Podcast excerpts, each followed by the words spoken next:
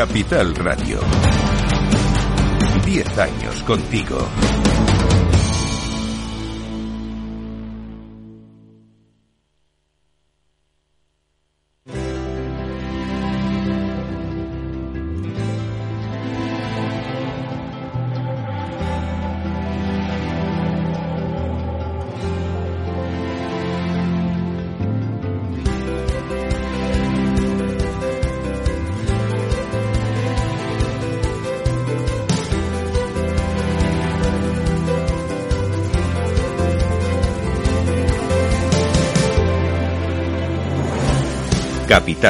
La Bolsa y la Vida.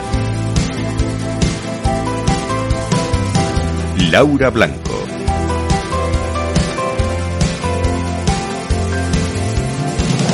La excelencia de la internacionalización de la empresa española en el centro porque se acercan, quedan horas para los premios a la excelencia de Capital Radio y el ICEX patrocina, apoya, impulsa el premio a la categoría de la excelencia en la internacionalización de la empresa española. Es un placer saludar a Javier Serra Guevara. Hola Javier, ¿qué tal? ¿Está? Buenos días. Es director general de Cooperación Institucional y Coordinación del ICEX.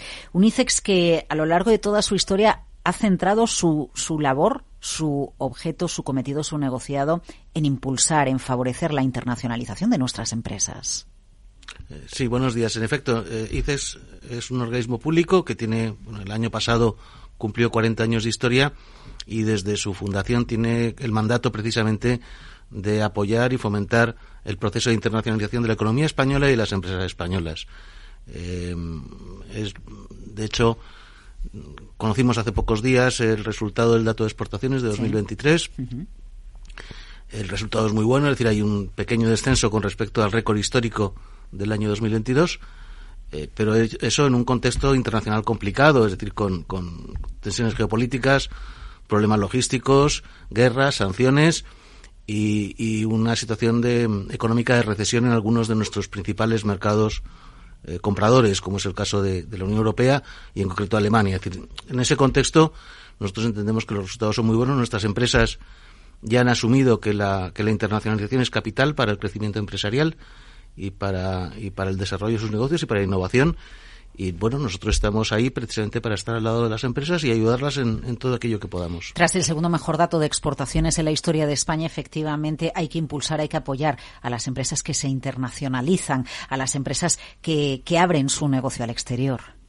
Sí, así es. Nosotros, como digo, tenemos ese mandato de apoyar a todas las empresas en su proceso de internacionalización, todas las empresas de todos los de, españolas, de todos los sectores, de todo el territorio nacional y de todas las dimensiones. Eh, obviamente, para, para cuanto más pequeñas, más difíciles es o más desafíos tienen que afrontar y eh, tenemos un foco especial precisamente en, en apoyar y desarrollar el negocio internacional de, de, las empresas, de las pymes y en general de todas las empresas. En la práctica eso se traduce en impulsar proyectos, en lanzar iniciativas, en apoyar iniciativas. Vamos a hablar de algunas de ellas. Por ejemplo, la Fundación Creciendo. Bueno, eh, efectivamente, nosotros, a, además de aquello que venimos haciendo desde siempre, que es participación en ferias y en general poner en contacto nuestras empresas con oportunidades de negocio en el exterior y con contactos relevantes para acceder a esas oportunidades, hace ya años que venimos trabajando también en fomentar la competitividad internacional de las empresas desde estadios anteriores a su salida al exterior, o digamos desde el interior. Y, y bueno, Fundación Creciendo es un ejemplo, tiene ya, este año cumple 10 años, y su vocación es eh, favorecer el crecimiento de la empresa. Como decía antes, eh, una empresa cuando es más grande tiene más recursos financieros, más músculo, tiene más disponibilidad de recursos humanos y por lo tanto puede afrontar con mayores garantías su salida al exterior. Y, y con esa esa es la el mandato fundacional de la Fundación Creciendo y nosotros desde hace 10 años estamos apoyando esta iniciativa porque creemos que es muy positiva para nuestro tejido empresarial y para su proceso de internacionalización. Entiendo que lo que hace la Fundación es precisamente eso, ¿no? Apoyar a las empresas cuando están en esa, en esa fase de crecimiento, para que, para que lleguen a tener más músculo para poder salir al exterior. Así es, se dirige a empresas de tamaño intermedio, que no son propiamente pymes porque rebasan el umbral de pyme, pero tampoco son grandes empresas, digamos, del IBEX, ¿no? Entonces, unas empresas que están en un terreno intermedio pero que muchas veces combinan las virtudes de la pequeña y de la grande. Son lo bastante grandes, como decía antes, como para tener músculo y poder salir al exterior, pero al mismo tiempo son más flexibles que las grandes, muchas veces son más innovadoras,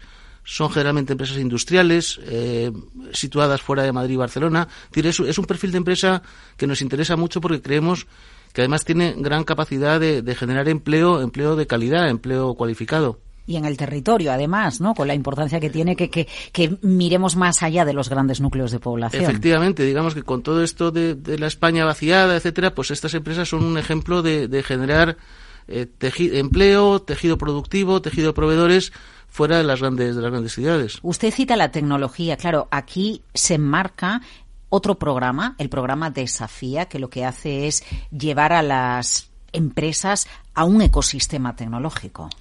Así es. Esto ya va, digamos, a un, a un, estadio previo de desarrollo empresarial. Nos dirigimos fundamentalmente a startups tecnológicas y lo que queremos es acelerar su crecimiento. Y para acelerar su crecimiento, lo que hacemos es un programa de, de inmersión en los ecosistemas internacionales más punteros, eh, algunos de ellos más horizontales. Silicon Valley es un caso obvio, o Tel Aviv, pero otros en verticales, más especializados. Por ejemplo, eh, estamos trabajando en, en, en Singapur en salud, en Nueva York ciberseguridad, en Alemania en movilidad y automoción, en, Reino Unido en cleantech, en energía para, para, el cambio climático, en perdón, tecnología para el cambio climático.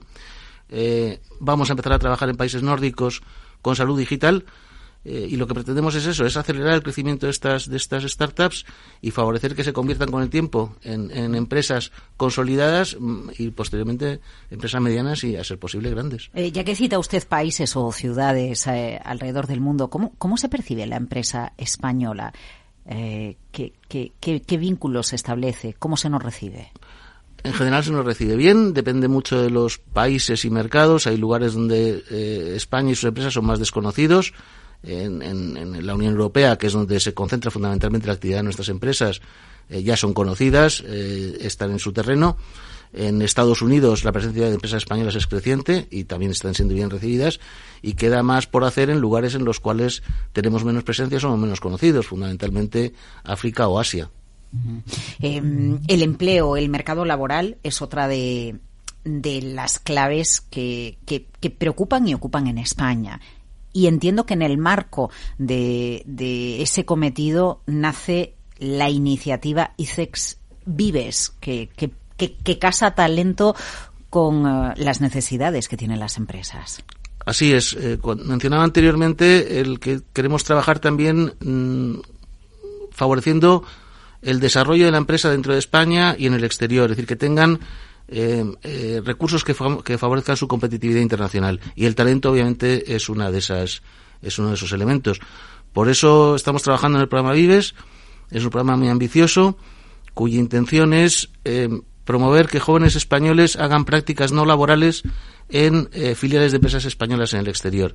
De esa forma adquieran una, una experiencia internacional y sean ese, se configuren como ese talento con vocación y experiencia internacional que puedan aportar al crecimiento de nuestras empresas. Bueno, es que se aporta muchísimo, ¿no? Que, que, que, un, que un joven, que un recién graduado pueda estar trabajando, conocer de primera mano la labor que claro. lleva a cabo una empresa española en el exterior, es un know-how, es un valor brutal para cuando luego se incorpore a la vida laboral. Es, eso es lo que pretendemos. Eh, este programa se complementa con otro programa propio de ICEX también, que son nuestras becas, que esas ya tienen vamos a sacar la 49 edición el, el, el mes que viene y van orientados a eso, es decir, a, a, que las empresas tengan acceso a un pool de capital humano eh, del que poder aprovechar para su proceso de internacionalización y a que los jóvenes españoles eh, adquieren esa experiencia que les abra las puertas del mercado laboral. Usted nos decía Asia y África como retos, ¿no? A la hora mm. de ubicar geográficamente eh, los destinos de nuestra exportación a la empresa española en general, no a la grande. Pienso en la mediana, pienso en la pequeña. Eh, le, le, ¿Le tiene respeto a, a dar ese paso de exportar? Eh, bueno, desde la última crisis financiera 2008-2009, yo creo que la vocación internacional de nuestras empresas ha crecido eh, muchísimo. Digamos que aquello fue un aldabonazo. Eh, las empresas se dieron cuenta de que el mercado doméstico no es suficiente, no da una estabilidad, no da un tamaño eh, mínimo para poder desarrollar y crecer. Y, y, desde entonces las empresas están saliendo fuera. Sí es cierto que para la pyme le cuesta más y, lógicamente, eh, y hacen bien, las pymes se acercan primero a los mercados más próximos, más conocidos, más estables, eh, con un entorno regulatorio parecido, con menos riesgo de tipo de cambio y, por lo tanto, eh, se dirigen sobre todo a la Unión Europea. Claro, y hay que generar lazos de confianza, ¿no? Para, para que crean en el producto o en el servicio español. Que, ojo, la cuestión de los servicios es muy interesante eh, porque cada vez se habla más en la economía española de que ya no solo importamos bienes, también exportamos cada vez más servicios no turísticos. Bueno, es un hecho. Es decir, a nivel internacional y no solamente en España, el comercio de servicios crece más rápidamente que el comercio de mercancías cada vez es menos movimiento de cosas, más movimiento de personas, de ideas y de datos, eh, y esos sectores de servicios también tienen unas necesidades distintas y nosotros queremos también darles un apoyo específico adecuado a sus necesidades. Pero es cierto, eh, el turismo es, un clásico en España, pero desde hace un par de años los servicios no turísticos suponen ya más de la mitad de las exportaciones españolas de servicios y eso demuestra una elevada competitividad de nuestras empresas. Más de 40 años ayudando a las empresas españolas a tener más presencia internacional y apoyando, promocionando el premio a la excelencia en la internacionalización de la empresa española en los premios a la excelencia de Capital Radio. Javier Serra Guevara, director general de Cooperación Institucional y Coordinación del ICEX. Muchas gracias. Muchas gracias a vosotros.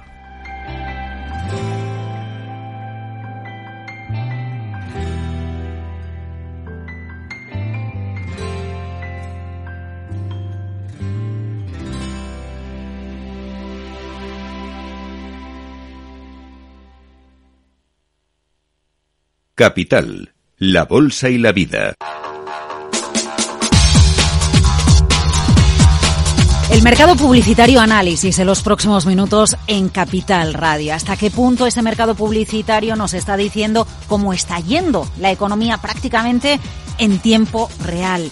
Bueno, pues es una de las cuestiones no la única, porque vamos a hablar también de inteligencia artificial en el mercado publicitario, que lo vamos a plantear a Eduardo Vázquez, es Country Manager de Revolt Marketing, una de las mayores agencias independientes de publicidad en España. Eduardo, gracias por acompañarnos en Capital Radio. ¿Qué tal todo? Todo bien, gracias a vosotros. Porque la publicidad es un indicador en tiempo real prácticamente como el uso de las tarjetas de crédito, ¿no? Para, para entender dónde estamos y qué viene. Sí, de hecho siempre decimos que la publicidad es eh, lo primero que anticipa una crisis, eh, aunque sí que es verdad que es lo último que habla de recuperación porque es donde primero cortan las empresas. Y lo último que recuperan. Con lo importante que es comunicar, ¿no? Eso que nos dicen, si no comunicas no pasa, ¿no? No existe. Y comunicar es fundamental. Sí, pero es verdad que eh, en, la línea de, resultados de una compañía, eh, la inversión publicitaria es algo que en el mismo momento te, te reduce los gastos, ¿no? Independientemente de lo que pase el año que viene, que ya veremos lo que ocurre, ¿no? Eh, ¿No tiene entonces retorno inmediato la publicidad o sí? Cada vez más, em, y digo cada vez más por las propias estrategias de las compañías, ¿no? Cada vez más las compañías están hablando de, del retorno publicitario y cada vez más escucho a, directores de marketing de compañías que dicen eh, yo no invierto en nada que no genere retorno. Em, cosa que no es cierta. Quiero decir, todos los, eh, toda la publicidad genera retorno de una manera u otra a más o menos largo plazo, pero yo siempre les contesto cuando no existía el digital, eh, las compañías hacían publicidad y generaba retorno. Otra cosa es que lo podamos medir mejor o peor. Pero es lo que te decía antes, en el PNL de una, de una cuenta de resultados de una empresa eh, es muy goloso quitar una cifra de inversión publicitaria. Claro, lo que pasa es que una cosa es el retorno, otra cosa es ocupar espacio. Si no lo ocupa mi compañía en mis mensajes, lo está ocupando otra compañía y otros mensajes. Eso es exactamente lo que ocurre. Y de hecho, em, las compañías que se dan cuenta de eso son las que, las que se llevan el gato al agua, vamos a decir. Em, hace, hace no mucho, en la última crisis del 2008 en Estados Unidos, eh, le, ocurrió a la propia Coca-Cola, ¿no? que siempre la tenemos como el ejemplo de, de las compañías que saben hacer marketing. Bueno, pues decidió reducir su inversión publicitaria, publicitaria eh, Pepsi decidió mantenerla y claro, la cuota de mercado se invierte y se invirtió también el share of market, la, cuota de mercado de, de ventas. ¿Cómo estamos en 2024? ¿Cómo arranca el año en el cortísimo plazo? ¿Qué nos está diciendo la inversión publicitaria? Pues lo que estamos viendo es que em, es que la sensación es, es, buena, ¿no? La sensación es que em, las inversiones publicitarias están creciendo, los presupuestos respecto al año pasado parece que están que están siendo más generosos. Eh, como te decía antes, esto es un indicador, esto es probablemente el último indicador de que las compañías están yendo mejor, ¿no? Y, entendemos que eso es lo que ocurre, que, bueno, que parece que las eh, perspectivas para el año son buenas. Lo importante es que inviertan los grandes, las grandes marcas, los grandes nombres. Bueno, para una compañía como nosotros lo importante es que inviertan nuestros clientes, pero, pero lo importante es que inviertan. Mm, los grandes son compañías que tienen, como los transatlánticos, ¿no? Tienen una inercia muy grande. Cuando dejan de invertir lo notan mucho más tarde. Los pequeños tienen una volatilidad más alta, ¿no? Y si invierten, pues enseguida generan picos em, y enseguida empiezan a generar retorno. ¿Ustedes les dicen a los clientes por dónde ir o el cliente llega con la idea en la cabeza de lo que quiere? A veces el cliente llega con lo que quiere en la cabeza y nosotros siempre, llegue o no así, le decimos lo que creemos que debe hacer, porque al final es nuestro trabajo, ¿no? Y se Aconsejarles. Algunos sí, algunos no. ¿Cuál es, el, ¿Cuál es el perfil de las empresas? Para que el oyente se, se, ubique, ¿no? O por facturación o por tamaño, no sé si algún nombre se puede, se puede dar. Bueno, eh, de, las empresas, eh, nuestros clientes, eh, tenemos una variedad muy, muy grande de clientes. Tenemos desde, desde grandes em, aseguradoras hasta, no sé, em, compañías de ocio, universidades. bueno, tenemos un, rango amplio de, clientes. Y se dejan, ¿no? se dejan. Depende. Es una cosa que se gana. Quiero decir, la confianza se gana, como todo en la vida, y con los clientes también. Y, normalmente se dejan. Es verdad y tengo que decir, eh, a mi pesar, que alguna vez alguno se ha empeñado en algo y ese algo ha funcionado.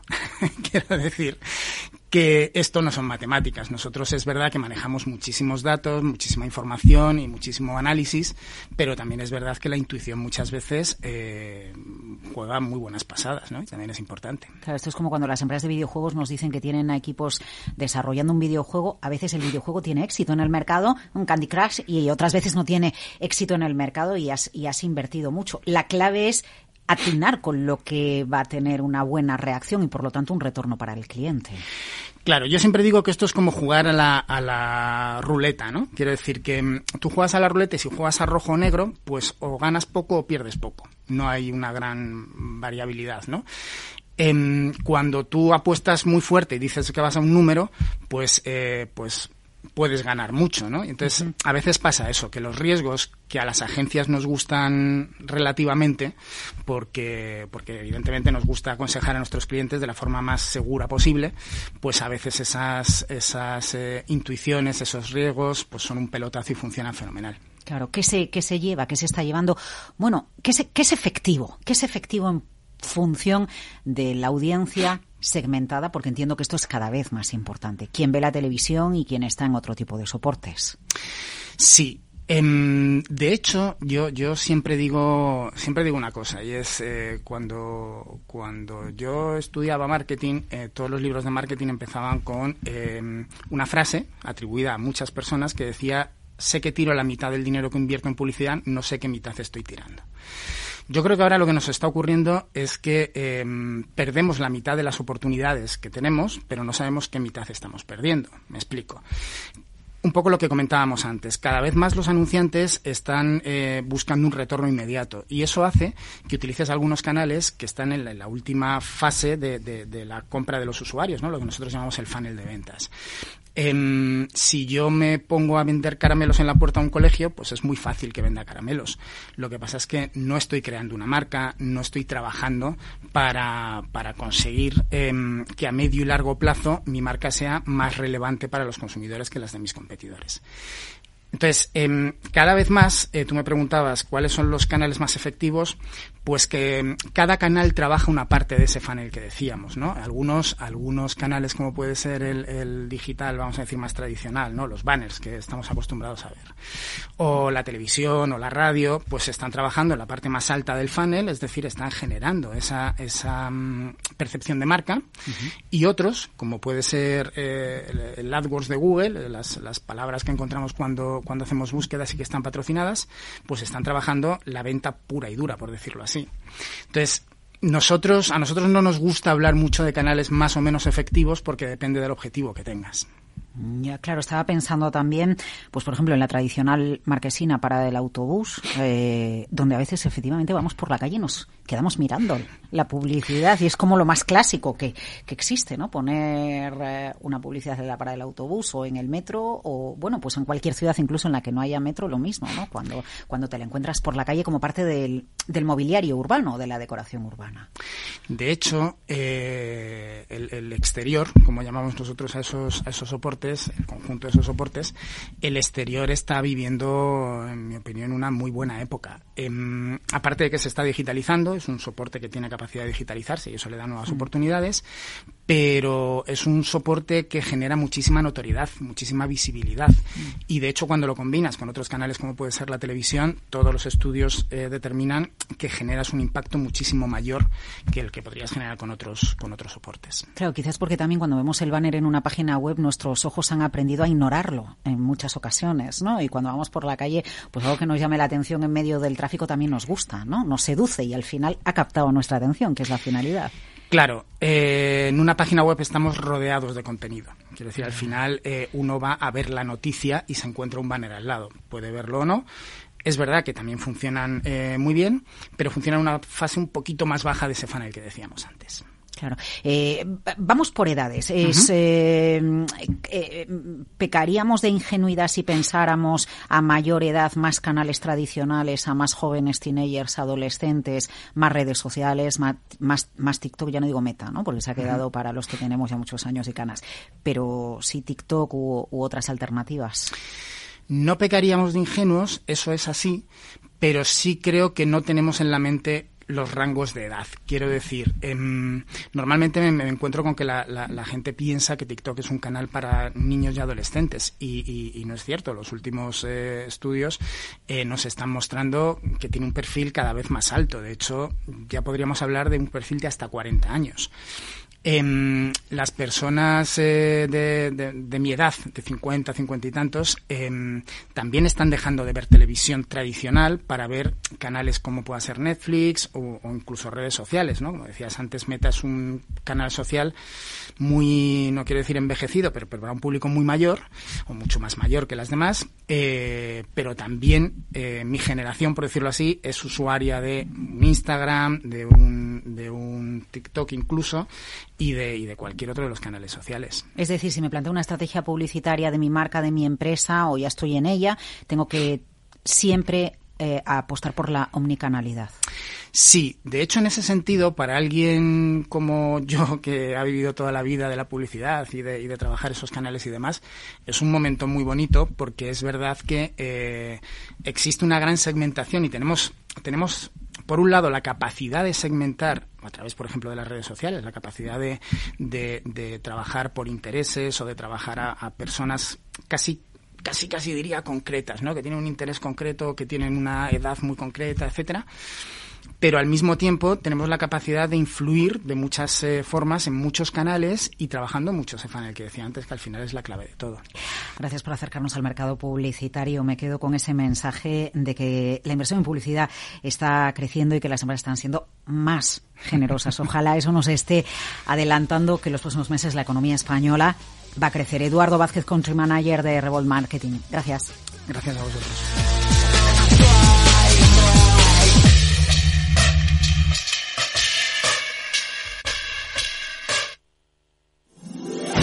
15 años con personas y empresas dan para muchas opiniones, reflexiones y conocimientos de recursos humanos. Escucha el Foro de los Recursos Humanos todos los lunes a las 12 del mediodía en Capital Radio, un punto de encuentro de excepción con personas y empresas, con Francisco García Cabello.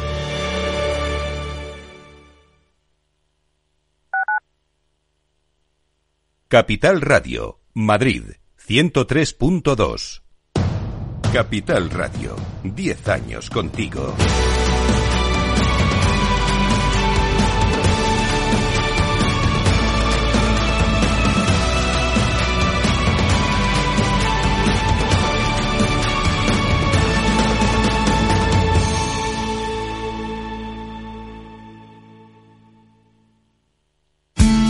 Salud, entrenamiento, actividad, nutrición, forma física como siempre decimos en el chico del chándal, ejercicio es medicina. El chico del chándal, con Alejandro Mazón y el equipo de Cuídate Deluxe, los martes en El Balance, aquí en Capital Radio.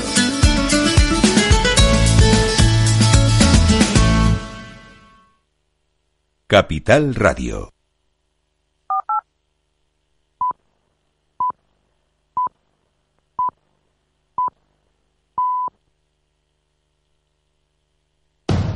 Capital Radio, 10 años contigo.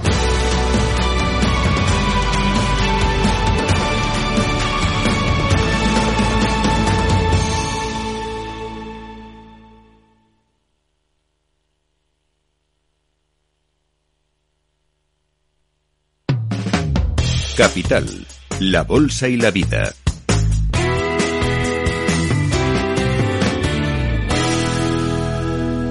Laura Blanco.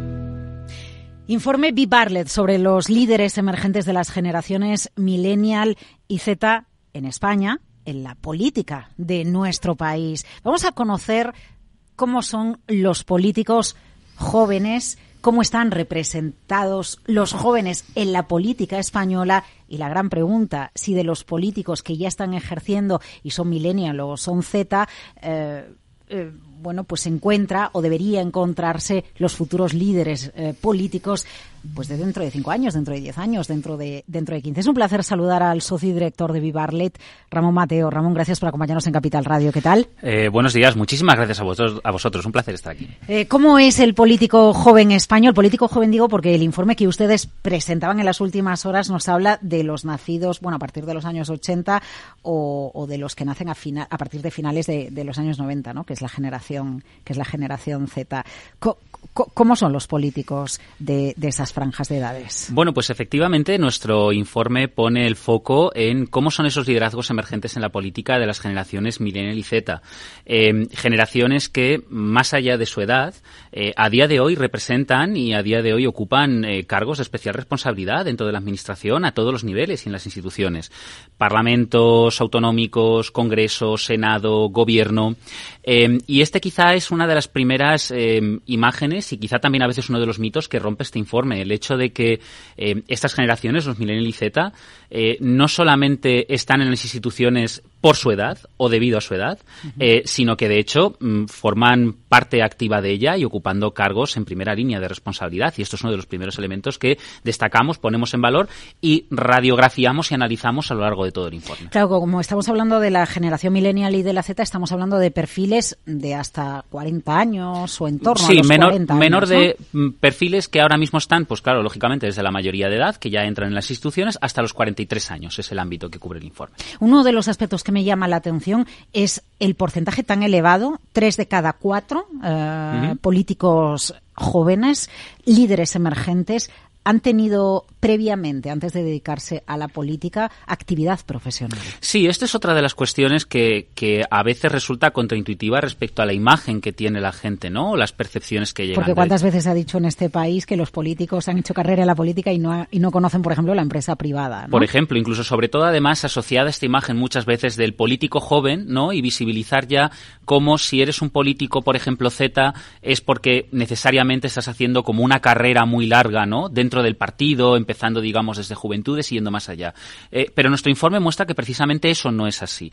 Al contrario, la tendencia que estamos analizando es cómo cada vez más las carreras políticas son más intensas, pero también más cortas, y donde las lógicas de tener una actividad profesional, dedicar una parte de tu vida al ámbito político y luego posteriormente retornar a tu actividad o iniciar una nueva actividad profesional también, empieza a ser la norma general. Mucho más, por ejemplo, que frente a generaciones anteriores donde sí que eran más casos de personas que entraban, digamos, desde muy jóvenes en el ámbito político y hacían carreras muy largas pasando por distintos puestos de responsabilidad. Eh, y es interesante tener en cuenta las nuevas generaciones de, políticos, porque si hacemos memoria, y ustedes lo recuerdan en su informe, claro, Felipe González ganó las elecciones en el 82 con 40 años. José María Aznar fue presidente de Castilla y León con apenas 34 años. Eh, Pedro Sánchez era concejal del Ayuntamiento de Madrid con 32 años. Es que, de hecho, precisamente, y es, es, es, un elemento también por el que precisamente ponemos foco en el informe, ¿no? El, el, la importancia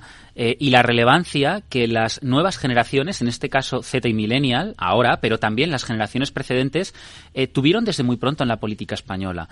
Eh, probablemente ahí, el, digamos, el mito de nuestra generación precedente, que fue la transición, fue el que contribuyeron a, a, construir entre ellos, marcó precisamente y fue construido por una generación también que era emergente, que estaba dando el paso entonces, y toda, digamos, la, la juventud o la poca edad de los perfiles que tenían máxima responsabilidad entonces, es muy llamativa y contrasta desde luego si lo comparamos con otros países europeos o incluso con el propio Estados Unidos, ¿no? Democracias, digamos, que llevaban muchísimo más tiempo, pero donde la edad era un factor mucho más determinante. Aquí, por decirlo así, las nuevas generaciones ya desde hace mucho tiempo vienen pidiendo paso, ocupan puestos de responsabilidad y lo que vemos en nuestro informe es que efectivamente sigue siendo así. Eh, sin embargo, la representación de los políticos millennial o Z es inferior al, al, al porcentaje de la población que suponen en total en España. Sí, nosotros lo que vemos en nuestro informe es que efectivamente, en términos vamos a decir comparables, es decir, personas que pueden presentarse a un cargo público, ¿no?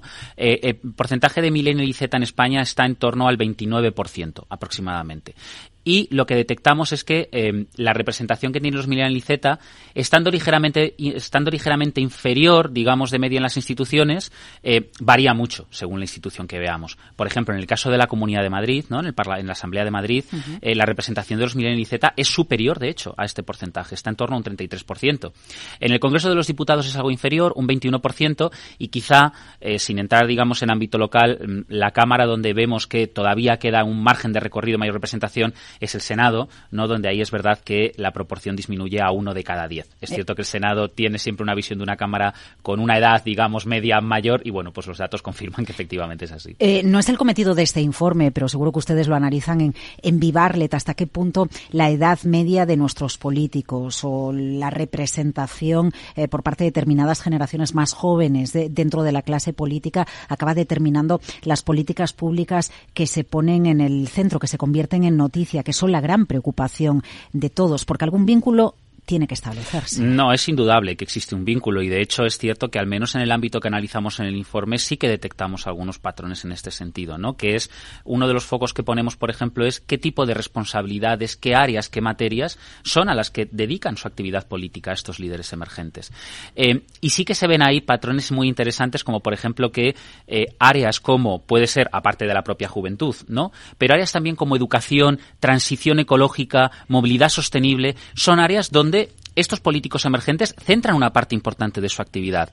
Y esto, que ya es algo que podemos ver en perspectiva con la anterior edición del informe que hicimos, hemos visto que es algo que además se ha consolidado. Con lo cual, de alguna manera, sí que estamos viendo como elementos probablemente vinculados ¿no? a la transición ecológica, la igualdad de oportunidades, elementos que quizá eh, configuran preocupaciones también y vivencias que han tenido y que están teniendo uh -huh. estas generaciones Miriam y Z, son aquellas a las que dedican también su actividad y de una manera al final indirecta determinan cómo es la agenda política. Y luego también están nuestros sesgos como ciudadanos, ¿no? Eh, cómo percibimos al político joven, cómo percibimos al político mayor. Usted antes hacía referencia a la etapa de, de, la transición que siempre se pone como ejemplo y tenemos esa sensación de que nunca las generaciones posteriores que llegaron de políticos pueden llegar a estar a la altura eh, de, de la transición. Quizás también estamos sesgados ¿no? a, la edad en política. Eh, también hasta cierto punto es, es inevitable el hecho de eh, ya no solamente eh, o sea, ya no solamente realmente cuáles son los elementos a los que quizá damos más importancia, sino también, bueno, pues donde ponemos el foco. Efectivamente, en la transición tuvimos una oleada de políticos emergentes que no habían tenido previamente una, una actividad, una visión política, que muchos además operaban, pues o bien sean ámbitos en aquel momento en el gobierno, o bien incluso en la clandestinidad, claro que pidieron paso, ¿no?, frente a generaciones precedentes.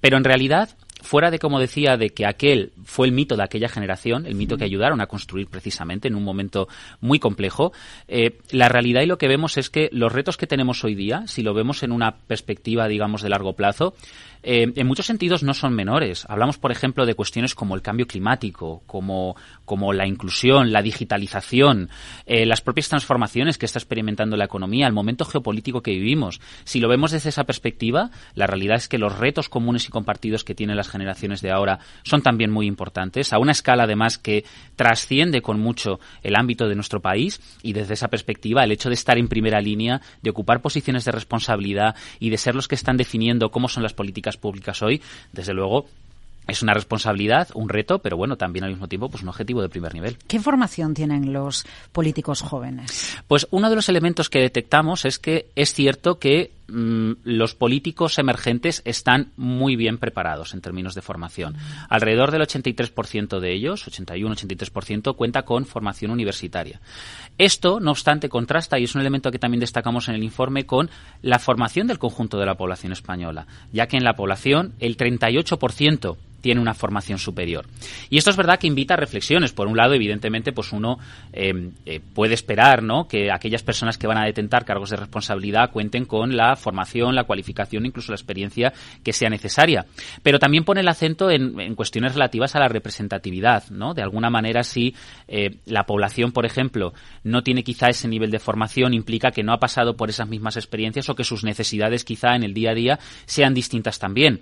Y esto a veces, pues bueno, puede llevarnos una reflexión sobre eh, si los políticos también que tenemos hoy día tienen clara también cuáles son esas necesidades, esas vivencias de la ciudadanía a la que representan. Sobre eso, sobre esto han reflexionado muchos teóricos, por ejemplo, en el ámbito económico, ¿no? Ya que estamos en, Capital Radio, uno de ellos es Piketty, que apunta a si se ha establecido un gap entre la clase política y las necesidades que tienen, bueno, pues efectivamente, a lo mejor ciudadanos que no tienen la misma formación que la clase política, que, viven en, en, su mundo, ¿no? De, bueno, pues de unas élites al final, ¿no? Que han mm. podido formarse, que han podido llegar a, a tener estudios universitarios es importante que las nuevas generaciones, las generaciones emergentes de políticos, sepan entender bien a, qué tipo de necesidades tienen que cubrir de la población a la que representan.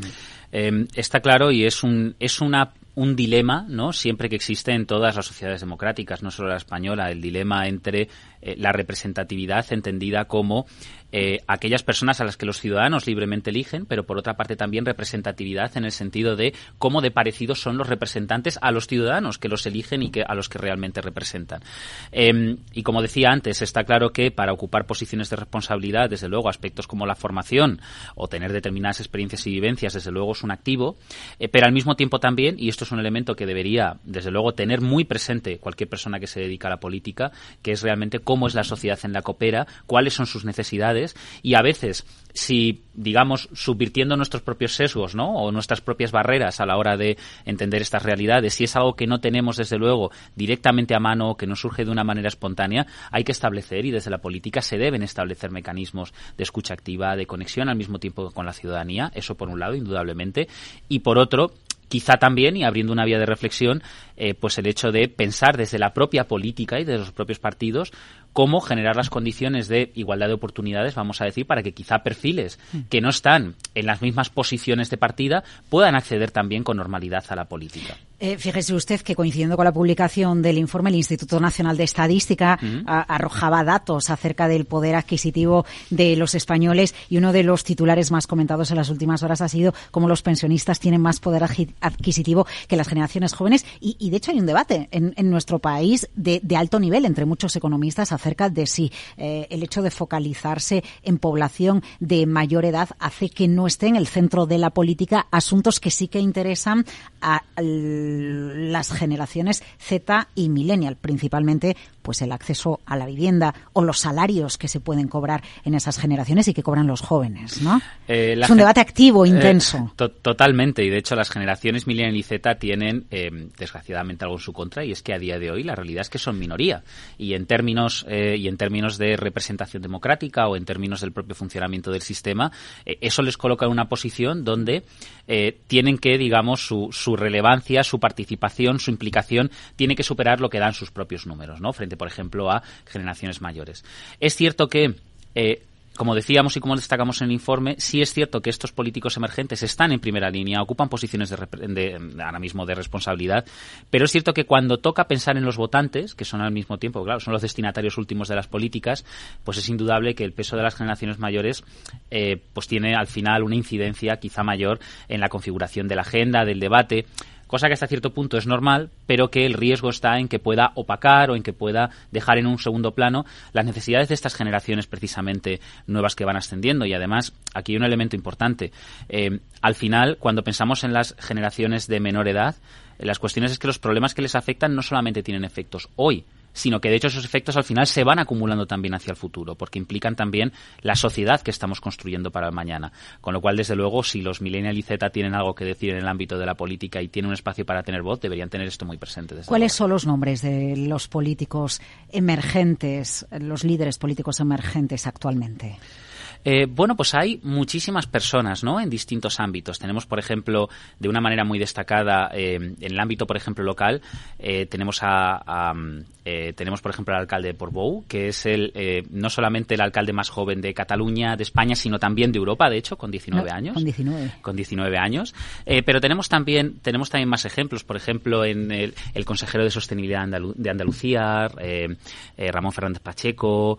tenemos consejeros en, en Castilla-La Mancha, tenemos, eh, por ejemplo, también a Javier Hurtado en el País Vasco, por ejemplo, que también es consejero, tenemos diputados como Íñigo Rejón, recientemente nombrado portavoz de Sumar.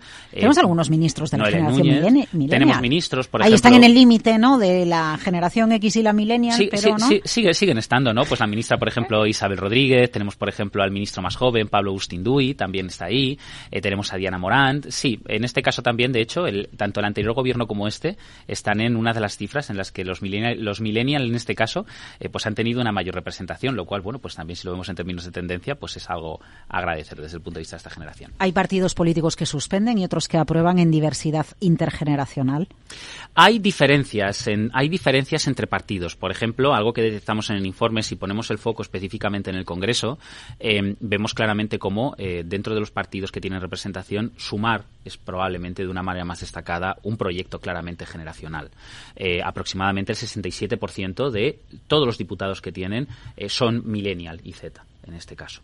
Em, pero luego a partir de ahí también vemos cómo Em, un elemento que es muy curioso y además contraintuitivo frente a la percepción que tenemos es que si comparamos con 2021 a 2024, em, uno pensaría que Partido Popular y Partido Socialista habrían reducido su representación de estas generaciones, ¿no? De Millennial y Z.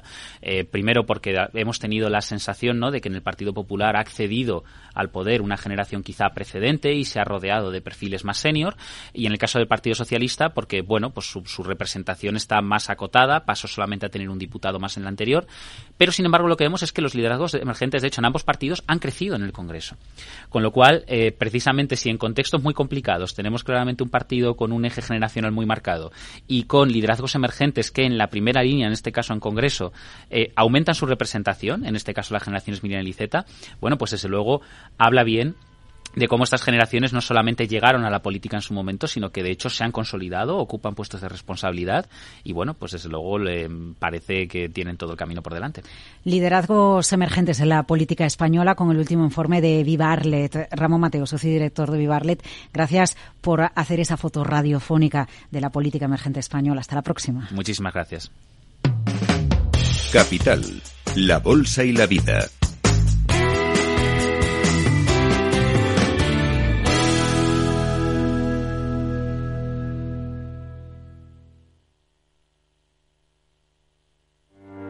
Descubre el lado más verde de la economía y las empresas en una nueva newsletter de Capital Radio. Todas las claves de la semana sobre ESG en un mismo sitio. Suscríbete en capitalradio.es a claves ESG y recibe los contenidos del lado más sostenible de las empresas.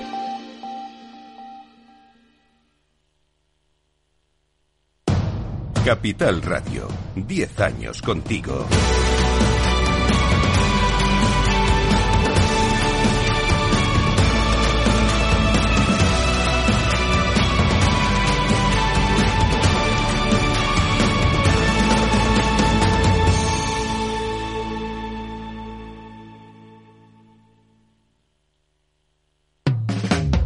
Capital, la Bolsa y la Vida.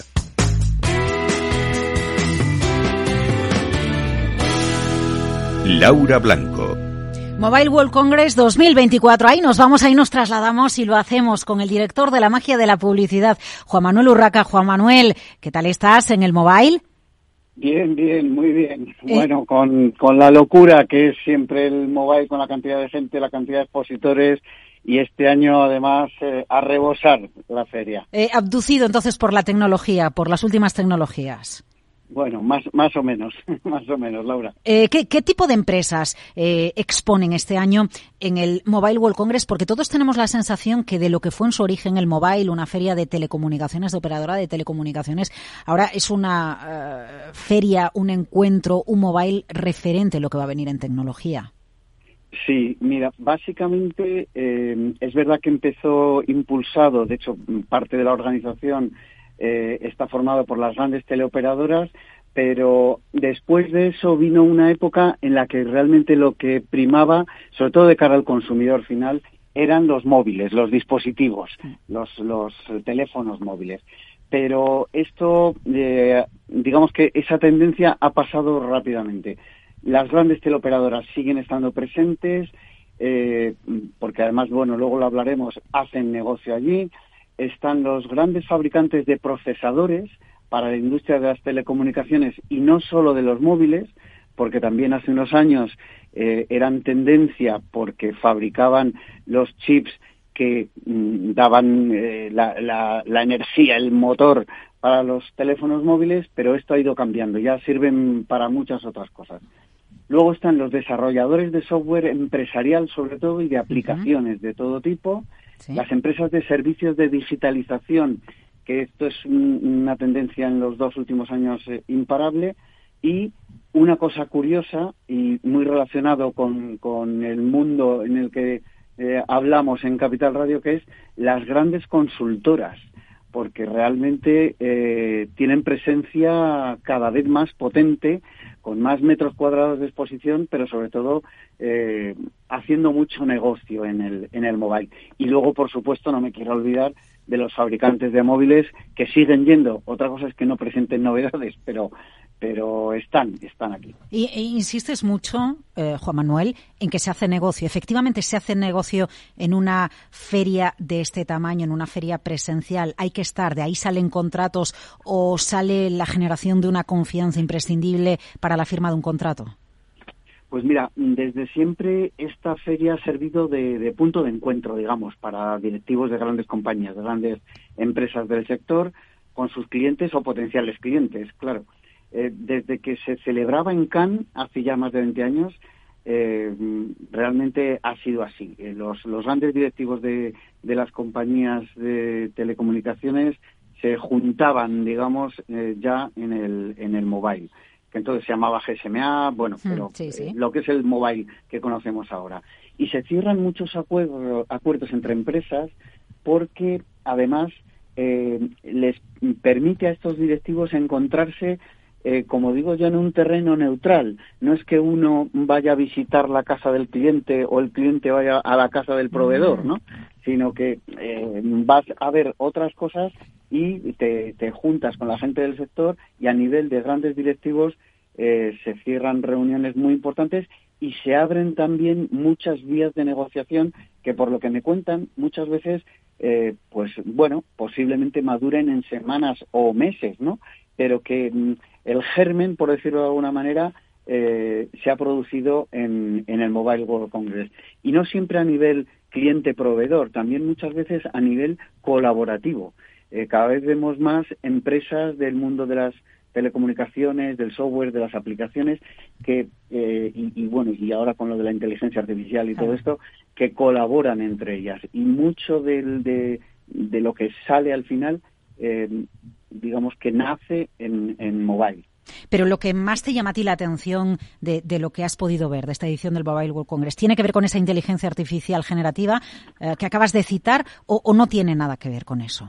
Bueno, eh, yo he visto varias cosas, mm, digamos, varias aplicaciones, soluciones eh, de inteligencia artificial o que se han mejorado, porque a veces hay aplicaciones que lo que han hecho con la inteligencia artificial es mejorarlas, potenciarlas.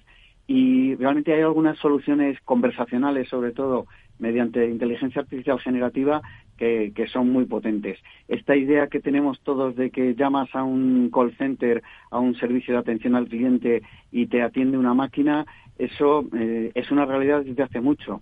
pero lo que ya se está viendo es que es una realidad eh, aumentada, valga el símil con, con las famosas gafas, ¿no? Eh, porque cada vez ese robot que hay detrás es más inteligente. Luego hay muchos desarrollos de inteligencia artificial, por ejemplo, para eh, la gestión del movimiento de personas o de vehículos. He visto cosas muy curiosas en el stand de Fujitsu o de Huawei, en el que eh, un sistema de cámaras, como puede haber ahora mismo en cualquier ciudad, es capaz de identificar personas individuales, o sea, no masas, sino persona a persona, eh, reconocimiento facial, pero mm, gracias a la inteligencia artificial, algo predictivo, y es saber o predecir hacia dónde se va a mover esa persona y no perder el rastro. Que esto para temas de seguridad, por ejemplo, de, los cuerpos y seguridad del Estado, es impresionante. Que, que alguien se mueve por una calle, eh, dobla una esquina, digamos que la cámara de turno le ha perdido y sin embargo eh, la inteligencia artificial predictiva hace que, em, digamos que le, encuentre otra vez porque predice hacia dónde va a ir. Bueno, se me pone se me pone los pelos de punta, ¿eh? da miedo esto. Sí, sí, no, A ver, esto es como gran hermano, pero esto ha llegado, o sea, y ha llegado para para quedarse, Laura. Esto es esto es eh, es la realidad ya actual. Y luego, en cuanto todo esto en cuanto a aplicaciones y en cuanto a inteligencia artificial. Luego hay cosas curiosas, te, menciono así algunas de, las varias que hay, eh, como son eh, de, lo cual hablé ayer ya con, con Chimo, el tema del coche eléctrico de Xiaomi, eso eh, evidentemente es, eh, es un bombazo por las prestaciones que tiene, también por el fabricante que, que lo va a traer a Europa, evidentemente, un fabricante que todos tenemos en la cabeza como fabricante de móviles, pero que hace muchísimas otras cosas y va a traer un, un coche eléctrico y además con unas prestaciones increíbles, sobre todo por el, bajo tiempo de carga que necesita. En 15 minutos te da autonomía para 500 kilómetros. Solo te doy ese dato para no aburrir a la audiencia, pero, pero yo creo que es importante.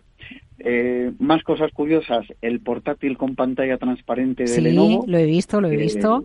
la verdad eh, es, es chulo como mínimo y permite una cosa que yo no sé si estaba previsto así, pero cuando alguien se sienta en una mesa con un interlocutor al otro lado, eh, los dos pueden ver eh, el contenido de la pantalla. Es, es una cosa eh, realmente curiosa.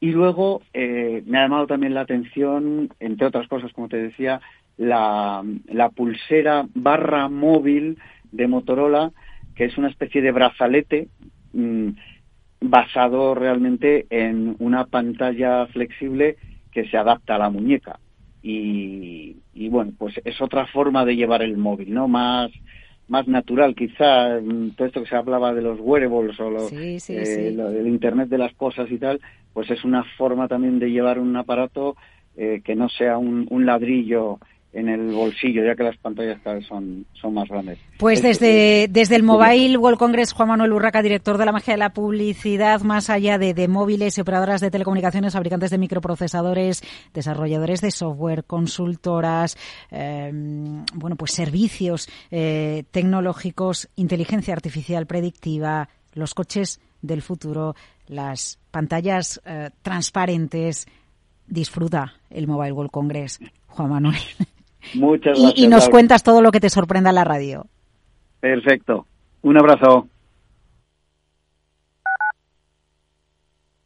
Madrid, 103.2 FM, Capital Radio. Disfruta de la mejor cocina gallega en Montes de Galicia. Todo un clásico moderno en el barrio de Salamanca. Disfruta de la variada dieta atlántica, de las mejores carnes y pescados tratados con respeto y transparencia y regados con una de las mejores bodegas de la zona. En grupo, en familia o en pareja, Montes de Galicia te ofrece el espacio perfecto en cada ocasión. Si quieres adelantarte a los cambios económicos, digitales y empresariales, escucha After Work el programa de Capital Radio para profesionales, pymes y emprendedores que te ayudará a entender el momento presente y a tomar decisiones para el futuro inmediato. De lunes a jueves, de 7 a 8 de la tarde, con Eduardo Castillo.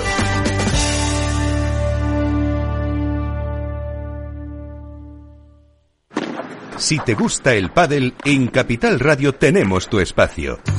Todos los martes a las 22 horas saltamos a la pista para contarte la actualidad del World Padel Tour, los torneos amateur, las novedades de las marcas y toda la actualidad relacionada con el segundo deporte más practicado de España. Esto es Padel, los martes a las 10 de la noche en Capital Radio.